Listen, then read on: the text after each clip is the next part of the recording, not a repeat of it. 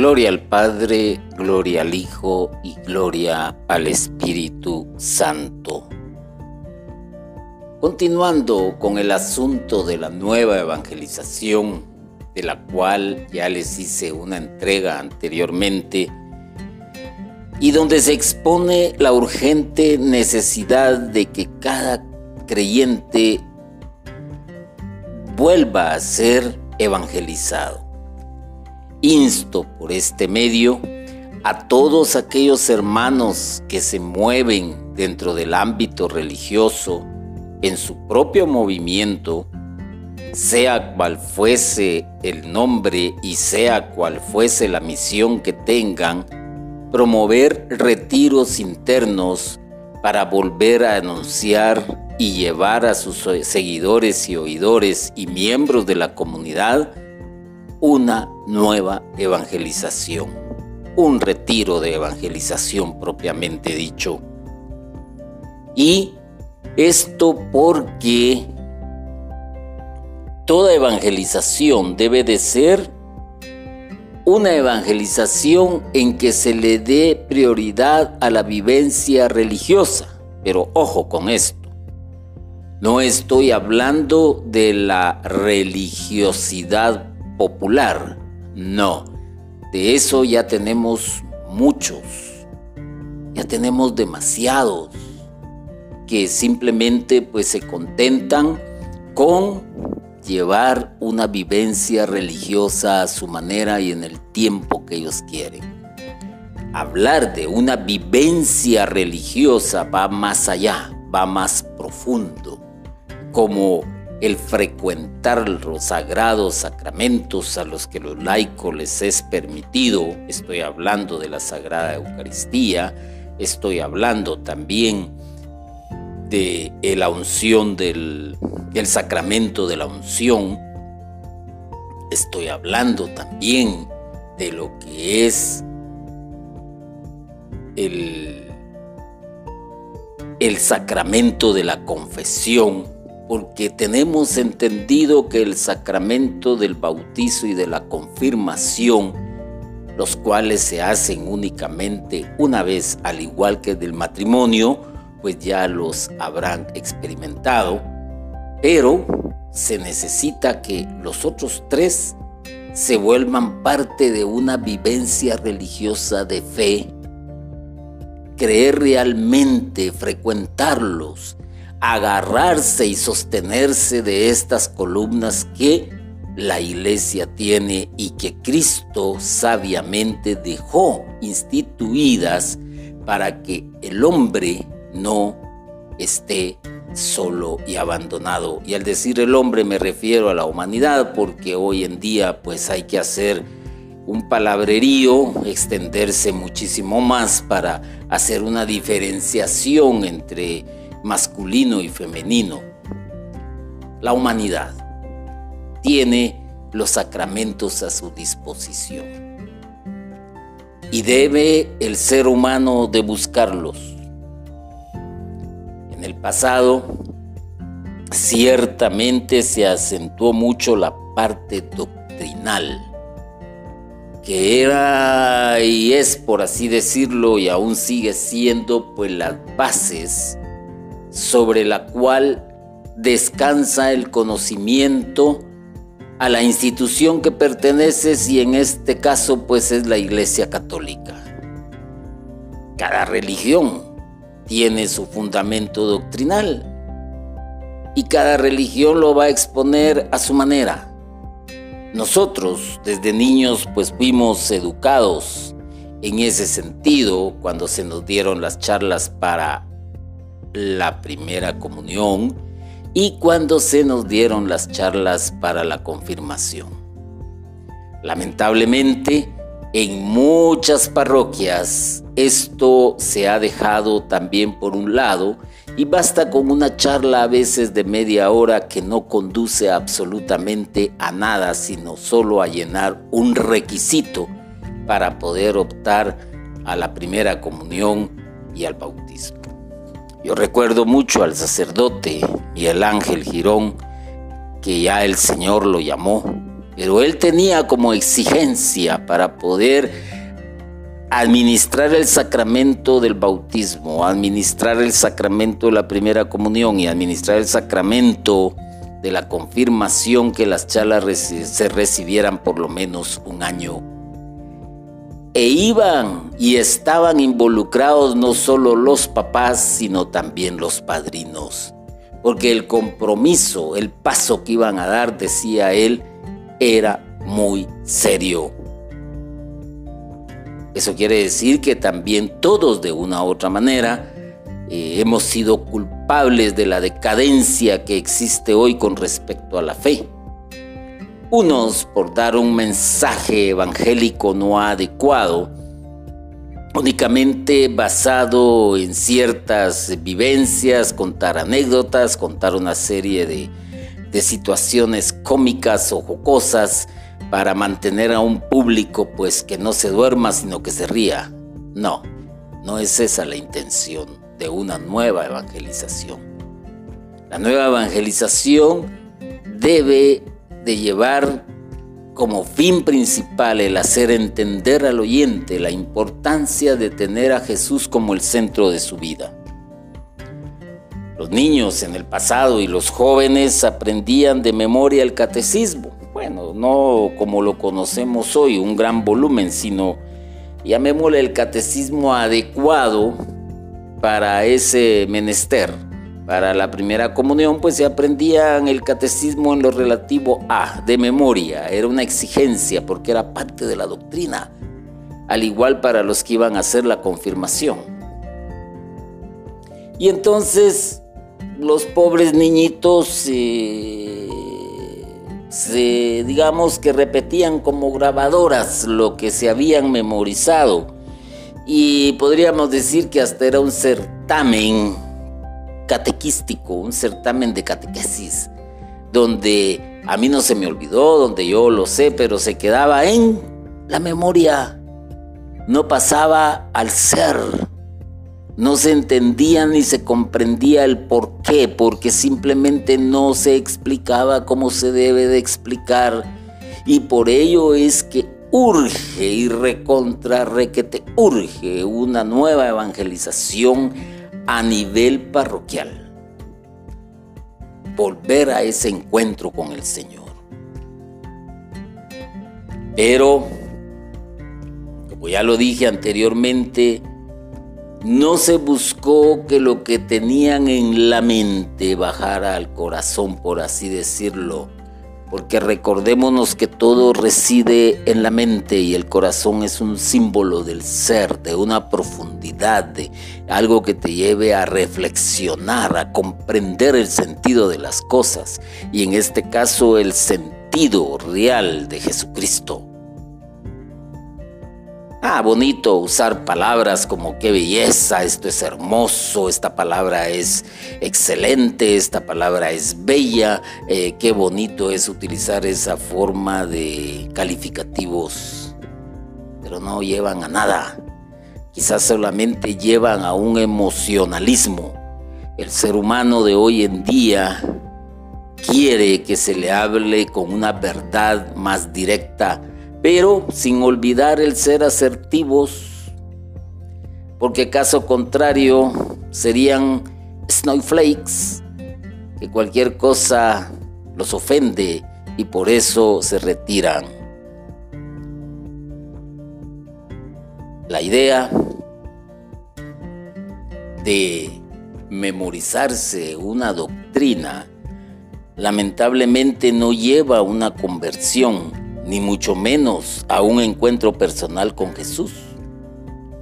Y fíjense que lo interesante de todo esto es que los primeros cristianos sabían muy pocas cosas de asuntos teológicos.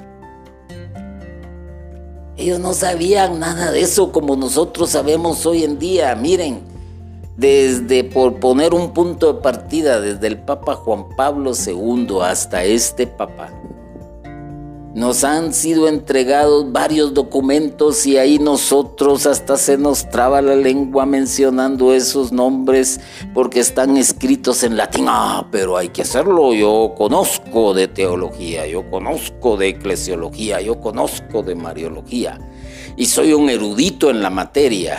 Momento. Los primeros no tenían este conocimiento. Jesús sabrá por qué los llamó, porque también hubiera podido llamar a intelectuales, pero no lo hizo, no lo hizo. La idea era que tuvieran un encuentro personal con Él. Esa era la idea. Y esa es la idea de la nueva evangelización.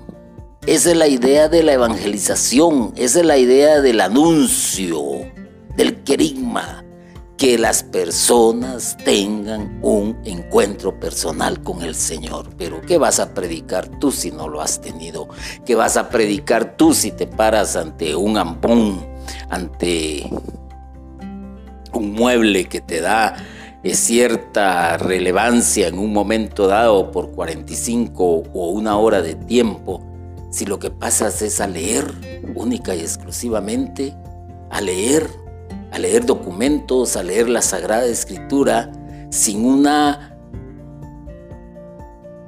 sin dar un testimonio de fe de tu encuentro personal con el Señor. Hay mucha diferencia, muchísima diferencia, demasiada diría yo. Y este encuentro personal con el Señor a los primeros cristianos no solo los llevó a ese encuentro, sino los llevó también a una conversión. Y eso bastó, eso bastó para darles alas y seguir creciendo espiritualmente y ser fervientes evangelizadores. Todo aquel que ha leído el Evangelio se habrá dado cuenta y habrá notado a quienes llamó el Señor, a los primeros doce y cuáles eran sus profesiones, cuáles eran sus conocimientos profesionales, por decirlo así. Ah, un pescador apestaba pescado todo el tiempo, que tenía que madrugar, que era rústico, burdo, eh, quizás mal hablado, qué sé yo, a un ladrón que robaba, que la gente lo odiaba porque trabajaba para el pueblo que los oprimía, un cobrador de impuestos. Llama a otro, un ambicioso, que quería ser el tesorero, ah, que manejaba el dinero y que esa misma ambición lo llevó y lo condujo a perder la vida. Y no solo la vida terrenal, sino la vida eterna. Quizás de los doce que el Señor escogió fue el único que no tuvo la conversión, pero vivía dentro de el grupo, conocía al grupo, escuchó a Jesús, lo vio hacer milagros, pero no hubo conversión. Él ya no tiene tiempo para una nueva evangelización. Y te apuesto que si hubiese o tuviese el tiempo, no lo despreciaría y cambiaría. Porque todos nosotros, eh, no me voy a excluir de, necesitamos pasar por esa nueva evangelización para crecer espiritualmente, para ser fervientes evangelizadores. Hoy hay evangelizadores, uh, quien los mira en las asambleas, dando gritos, vociferando, leyendo la Sagrada Escritura, mencionando documentos de la iglesia, pero que en la calle pasan desapercibidos en sus trabajos ni hablan de Dios, en sus hogares ni hablan de Dios, en su vecindario ni hablan de Dios, pero ni bien ponen un pie en el templo o en la asamblea, uh, se ponen la capa. Pareciera como aquellos que se transforman. Ustedes se recordarán mucho la famosa historia de Superman, eh, que era un reportero, que era mediocre, que era temeroso, eh, de esas era su, pero ni bien se ponía y se quitaba su traje, sus lentes, uh, aparecía el héroe. Así parecemos muchos predicadores y muchos evangelizadores. Qué tristeza, qué pena. Pero las nuevas comunidades eclesiales que han aparecido gracias a Vaticano II son una gran bendición de Dios que lamentablemente se está tirando por la borda. Lamentablemente.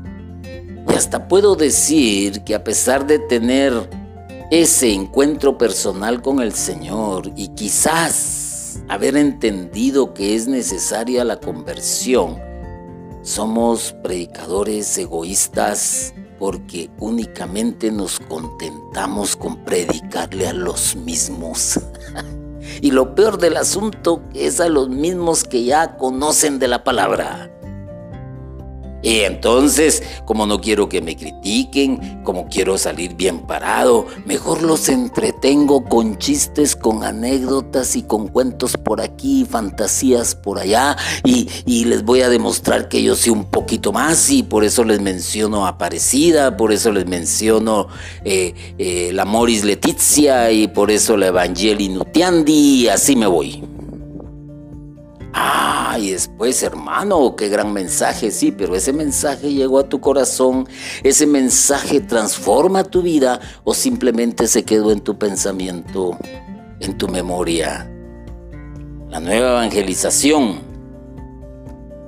simplemente es la predicación de la palabra, a la oración, a la conversión, a lo básico del evangelio y de ahí tiene que estar saliendo la nueva generación de cristianos bautizados y evangelizados, por utilizar ese término que a muchos les choca, que a muchos les molesta. Pero urge, urge más en este tiempo, en este año, y antes de que vengan otras situaciones peores a nivel global, que la gente esté preparada a defender su fe. Hoy la iglesia tiene persecución en muchos países del mundo, unos porque ostentan el poder, otros porque tienen otro tipo de creencia y forma de gobernar. Ah, hay que tener cuidado con eso mientras puedas, mientras el Señor te dé esa libertad. Y si tú eres un director de comunidad, eres un coordinador de comunidad, eres miembro de un ministerio y estás dirigiendo, ten mucho cuidado. Tienes que preparar, tienes que ser un pastor. ¿Ah? Y a la manera de Cristo, formarlos y enseñarlos con tu testimonio. Hoy todos queremos tener conocimiento porque creemos que con eso vamos a ser eh, eh, mejores. Por ejemplo, la iglesia ha abierto eh, aquello de agentes de pastoral. Yo te pregunto para qué te sirve ese título. Para nada. Cuando te integras a una comunidad lo desprecian, lo hacen a un lado. No te ven en ese sentido. Ah, no, tienes que dar testimonio de o empezar de abajo. Ah, y de ahí vienes recibiendo un cursito por aquí, un cursito por allá, pero ¿de qué te sirve si eso no te va a salvar? Media vez no, tengas tu encuentro personal con el Señor. Definitivamente. La nueva evangelización entonces no puede dejar de ser eminente bíblica. Solo con la Biblia en la mano se puede ayudar a tener a una auténtica fe. La fe viene como resultado de oír y lo que se escucha es el mensaje de Cristo. En la Biblia, ahí está la razón, ahí está la palabra de Dios, ahí reside parte del conocimiento, de la catequesis del mismo Dios hacia la humanidad. Por eso envió a su Hijo Jesucristo para que el hombre no se pierda, más tenga vida eterna. Ah. Hoy queremos eh, leer grandes escritores y nos maravillamos ante ciertas palabras eh, que colocaron y pensamientos, pero yo te pregunto, ¿ya has leído proverbios? ¿Ya los has entendido muy bien? ¿Ya has escuchado o leído más bien dicho eclesiastés? Ah, yo te pregunto, y te, apuesto que ahí vas a encontrar más sabiduría que en alguno de estos escritores que lo único que han hecho es ganar dinero con sus libros. Ah, esa es la diferencia. Por eso la evangelización debe de ser eminentemente bíblica, apegada a las sagradas escrituras. Claro está, para predicar, no para leer, no para dártelas de un erudito ante el auditorio. La iglesia nos enseña que hay tres fuentes. La tradición, los documentos de la iglesia, o sea, el magisterio de la iglesia y las sagradas escrituras, pero pone y antepone y pone en primer lugar a las sagradas escrituras, que es la fuente. Así que una religión sin base bíblica se convierte en religión ritualista, sentimentalista. Y lamentablemente hay muchos predicadores laicos y, por qué no decirlo, hasta sacerdotes, que dejan a un lado la palabra de Dios para centrarse en otras situaciones como la que dije, eh, sentimental, emocional. Y aquí es donde hay que tener cuidado. Aquí es donde hay que tener cuidado porque sin una base bíblica la persona tiende a fabricarse una religión a su manera. Es decir, acomodarse en la que con pretextos religiosos no se busca la voluntad de Dios, sino el propio interés. Eso es peor. Esto sí, hoy en día he escuchado yo a infinidad, o más bien dicho, a varias personas. Ah, no, el Antiguo Testamento ese ya no. Hoy estamos eh, con, el, con el Nuevo Testamento. Oh, qué error garrafal. Qué gran error. Y cuando ya se le acabe el tiempo al Nuevo Testamento, entonces ¿qué? Hay alguien por ahí que mencionó un quinto evangelio. Pues el quinto evangelio podríamos decir que es el evangelio que está acomodado, el que está lleno de pretextos religiosos, el en el cual no se busca la voluntad de Dios, sino el propio interés. ¿Por qué existen diversidad de religiones cristianas? ¿Por qué existe? Ah, no, es que yo no voy ahí porque ahí no les parece si yo me pinto el pelo, mejor me voy aquí porque ahí sí les encanta pintarse el pelo. Ah, no, yo mejor me voy a esta porque ahí sí me permiten casarme hasta tres veces. Ah, no, yo mejor me voy a la otra porque ahí yo sí me puedo divorciar. Ah, no, yo mejor me voy a la otra porque ahí puedo tener hasta tres mujeres. Ah, ese no es tener un encuentro personal con el Señor y mucho menos vivir un evangelio de acuerdo al Señor y mucho menos tener una base bíblica fundamentada y mucho menos tener al Señor como el centro de su vida. Nuevas eclesiales que han aparecido hacen énfasis en la predicación con poder de la palabra, ya que solo por medio de la palabra se llega a la conversión y a formar comunidades de auténtica oración y caridad. Oh, pongámosle atención a esto.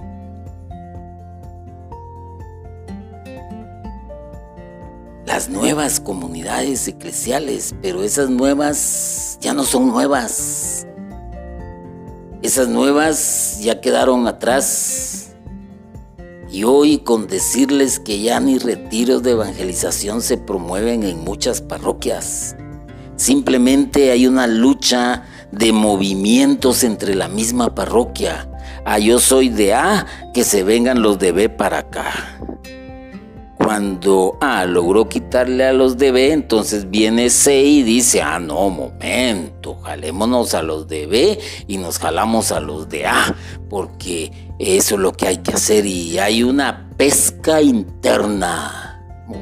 pero, ¿los llevan a los pies de Cristo o los llevan a los pies de su sumo pontífice que gobierna el movimiento? Hay que tener cuidado con eso porque lamentablemente hasta el laico se quiere tomar papeles que no, le, que no pueden ser para él. Quieren desplazar aún al mismo sacerdote. Háganme el favor, quieren tener el poder absoluto en la parroquia, no, tampoco. Porque hay que respetar una jerarquía. Y la jerarquía el emisario, el, el, embajador que está en ese momento, en esa parroquia, debe de hacerse respetar de acuerdo a lo que pregona el Evangelio, respetando la dignidad del ser humano, por amor, ejerciendo la caridad, socorriendo al necesitado y paremos de contar, paremos de contar. Entonces, eh, hay que formar comunidades, hay que empezarlas a reformar, hay que empezarlas a reinventar, diría alguien, o reingeniería, diría otro, eh, en una auténtica oración y caridad que los vaya conduciendo poco a poco a una conversión, un acercamiento mayor a la Biblia, en comunidad y personalmente. Y esto debe de ser una característica de la nueva evangelización. Vuelvo a repetirlo. No podemos despreciar el magisterio de la iglesia ni podemos despreciar la tradición. No, no, no. No hay que malentender las cosas que son entendibles. Pero hay que retomar hay que retomar la base bíblica. El magisterio de la iglesia nos lo explica, nos las enseña, nos las traduce, nos, da un lenguaje un poquito más avanzado si ustedes quieren. Pero eso no quiere decir que empiece a hacer alarde, no, simplemente yo lo sé y eso puede ser un buen auxiliar para poder evangelizar, porque al final de cuentas de dónde está elaborado un documento de la iglesia, pues tú tienes la respuesta de las sagradas escrituras. Y lo que no te puedes explicar o no puedes entender, ahí está el magisterio de la iglesia que te lo va a explicar para que lo puedas entender. El testimonio de vida debe de ser algo indispensable de la nueva evangelización, pero un testimonio de vida concreto, un testimonio de vida pegado a la realidad. Hoy hay personas que lamentablemente, como lo vuelvo a decir, se ponen la capa de héroe cuando entran a su, fundación, a su ministerio, a su comunidad. Ah, Superman, Batman, por mencionar algunos de los héroes famosos que se conocen. Ah, pero incapaces de ponerse el traje de San Francisco, incapaces de ponerse el traje de, de, la hermana Teresa de Calcuta, incapaces de imponerse el traje del hermano Pedro de Betancourt, incapaces de ponerse el traje del, del padre Damián, que fueron héroes que Dios levantó en su época. Ah, ellos no. Ellos no son dignos de imitación. No, no, no, no. Yo prefiero donde hay poder. Y cuando salimos de la asamblea, de la comunidad, del templo, somos, por así decirlo, y disculpen la expresión y espero no que no se sientan ofendidos, los mismos desgraciados de siempre. Donde no mostramos el rostro de Cristo. No, mostramos nuestra verdadera identidad en esa comunidad, en esa sociedad, en el trabajo, en los estudios. ¿Y qué sucede después? Ustedes son los culpables de que mi nombre se maldiga y ay de aquellos. Por eso es que en Europa hay templos vacíos. Una falta de testimonio tremendo. Lamentablemente, dentro de estas situaciones, la gente de nuestra época desconfía de las palabras. Han sido tantas veces engañados con las palabras. Ay, qué triste. Ay, hermanito, véngase a mi comunidad. Y cuando llega el hermanito a la comunidad encuentra un nido de víboras, alacranes, arañas, tarántulas, coyotes, lobos, uff, hienas. Y sale abatido. Y lo mejor es, no, yo ya no pongo un pie. Y lo peor es que se logran que se enemiste con Dios por sus actitudes y por su falta de vida, porque no han, no han logrado una conversión, son una fachada. Esa es la realidad. Y esto es por lo mismo, y si nosotros vemos realmente el tiempo de los tiempos en que por X o Y circunstancia el cristianismo había ganado un auge, estaba en el primer plano, si ustedes lo quieren ver así. Vean hoy en día. Pregúntenle a las personas por qué no ponen un pie en la iglesia. Ah, por culpa de Ah, es que una monja me trató mal. Ah, es que un sacerdote me hizo esto. Ah, es que un laico me miró de mala manera. Ah, es que se aprovechó de mi hija. Uh, esa es nuestra realidad. Por eso es que la persona de hoy en día quiere que las palabras se vean respaldadas por los hechos. Y eso es lo que pide la juventud. Hoy tenemos una iglesia vieja, aunque usted no lo crea. Yo estaba viendo las estadísticas, por ejemplo, de una página de varios ministerios, una página de un ministerio específicamente y algunas otras de otros ministerios de la fe católica.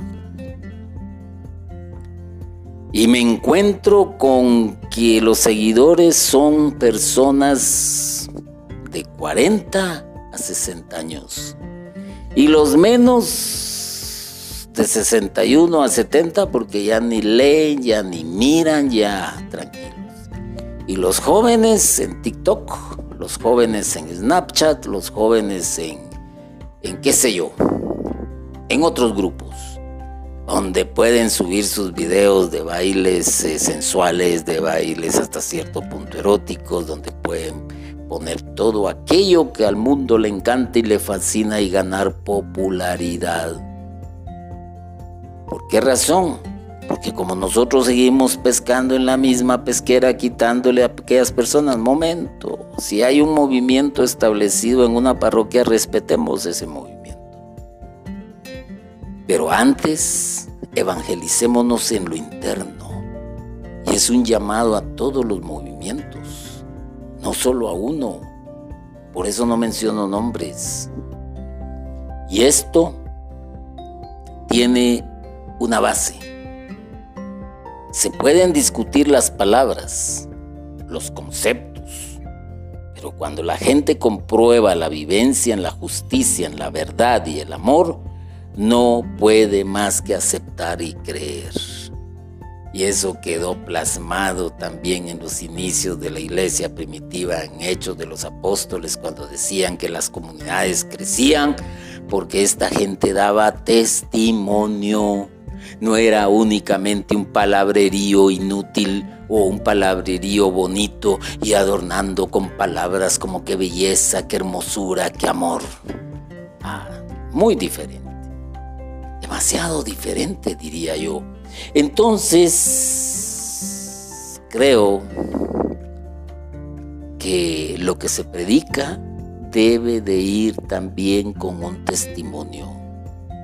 Tenemos recientemente, por ejemplo, entre los jóvenes un nuevo santo que se ha erigido a los altares y es Acutis, un joven. Una vida común y corriente si ustedes quieren, pero lean acerca de su vida. Tenemos a Madre Teresa de Calcuta que todos la conocimos por sus hechos, no tanto por sus palabras, por sus hechos. Ah, y tenemos también al Papa Juan Pablo II por sus hechos, no tanto por sus palabras. ¿Cuánta gente joven atraía Juan Pablo II? ¿Cuánta gente joven? ¿Cuántas comunidades se levantaron? ¿Cuánto nuevo ardor hubo en anunciar el Evangelio? un líder indiscutiblemente, un hombre lleno del Espíritu Santo. Pero hoy en día mm, carecemos de líderes, carecemos de personas llenas del Espíritu Santo y únicamente tenemos personas que bla, bla, bla, bla, bla, al igual que yo, bla, bla, bla, bla, bla. Entonces, ¿qué podemos decir? El testimonio no debe de ser solo personal, sino también comunitario. Ah, y para poner esto en una comunidad debe de haber disciplina, debe de haber organización, debe de haber lectura bíblica, enseñanza bíblica, debe de anunciarse el Evangelio sin cesar, el primer anuncio, eh, llevar y conducir a la gente de la mano para que reconozcan al Señor como centro de su vida. Uf, es una tarea. Ah, usted ya se evangelizó como aquel que, que llena una solicitud. Sí, pase adelante, hermanito. Pásele, pásele. ¿Usted qué quiere trabajar acá? Predicador, eh, quiere poner sillas, quiere eh, lavar los baños, quiere cocinar. ¿Qué es lo que quiere? Momento. El testimonio pero tengamos cuidado también. Es complicado. Por eso es que urge una nueva evangelización. Hay muchos que son como lobos disfrazados de ovejas. Ah, son como Judas. Hay que tener cuidado. Hay que tener cuidado. Así que la iglesia como institución muchas veces ha escandalizado al buscar poder, lujo y al no priorizar la evangelización.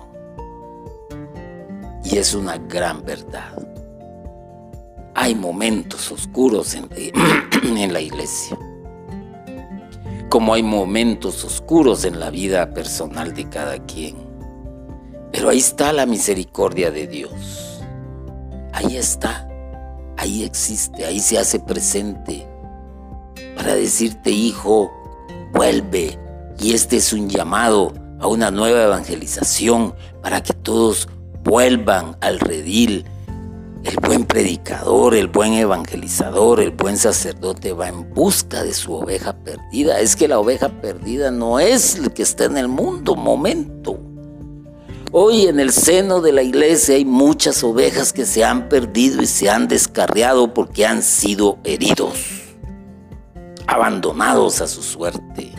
No han experimentado el amor de Dios en la comunidad porque prevalece el egoísmo, porque prevalece el hedonismo, porque prevalecen otros intereses antes que mostrar el rostro de Jesús en la comunidad hay que tener cuidado.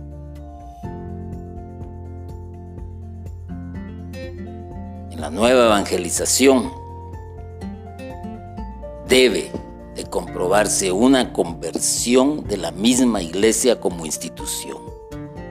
Hasta los mismos sacerdotes, hasta las mismas religiosas, debemos de recibir el primer anuncio. Los laicos, los diáconos, los servidores, aquellos que son directores de comunidades, directores de áreas, que son jefes de una institución religiosa, no crean que ya lo saben y que lo tienen todo, si no tienen a Jesús como el centro de su vida. ¿Por qué digo esto? Porque con sus acciones, usted y yo lo vamos a demostrar y vamos a lograr levantar a aquellos que se han caído. Porque esto hará que muchos que están en pleito con la iglesia institucional como la conocemos, vuelvan también a reencontrarse con la iglesia que Jesús dejó como sacramento de salvación. Vuelvan a encontrarse con su ministerio, vuelvan a encontrarse con su movimiento, vuelvan a encontrarse con su comunidad, pero tenemos que pasar por un proceso, primero entender el amor de Dios en mi vida, en la vida de mi ministerio, en la vida de mi iglesia, en la vida de mi comunidad, en la vida de mi familia. De ahí tengo que entender también que la vida de pecado trae consecuencias serias para mi sociedad, para mi comunidad, para mi ministerio, para mi iglesia. Debo de entender que no me debo de sumir únicamente en el que hacer. Es necesario, pero a su debido tiempo, porque hay tiempo para todo. Pero hoy en día es necesario trabajar en el ser llenarse del Espíritu Santo, buscar y clamar el auxilio del Espíritu Santo y que se nos llene con el Espíritu Santo. Dejo esta reflexión, pues, hermanos y hermanas, para que tú también puedas reencontrarte con el Señor. Bendito y alabado sea Jesucristo por siempre. Amén.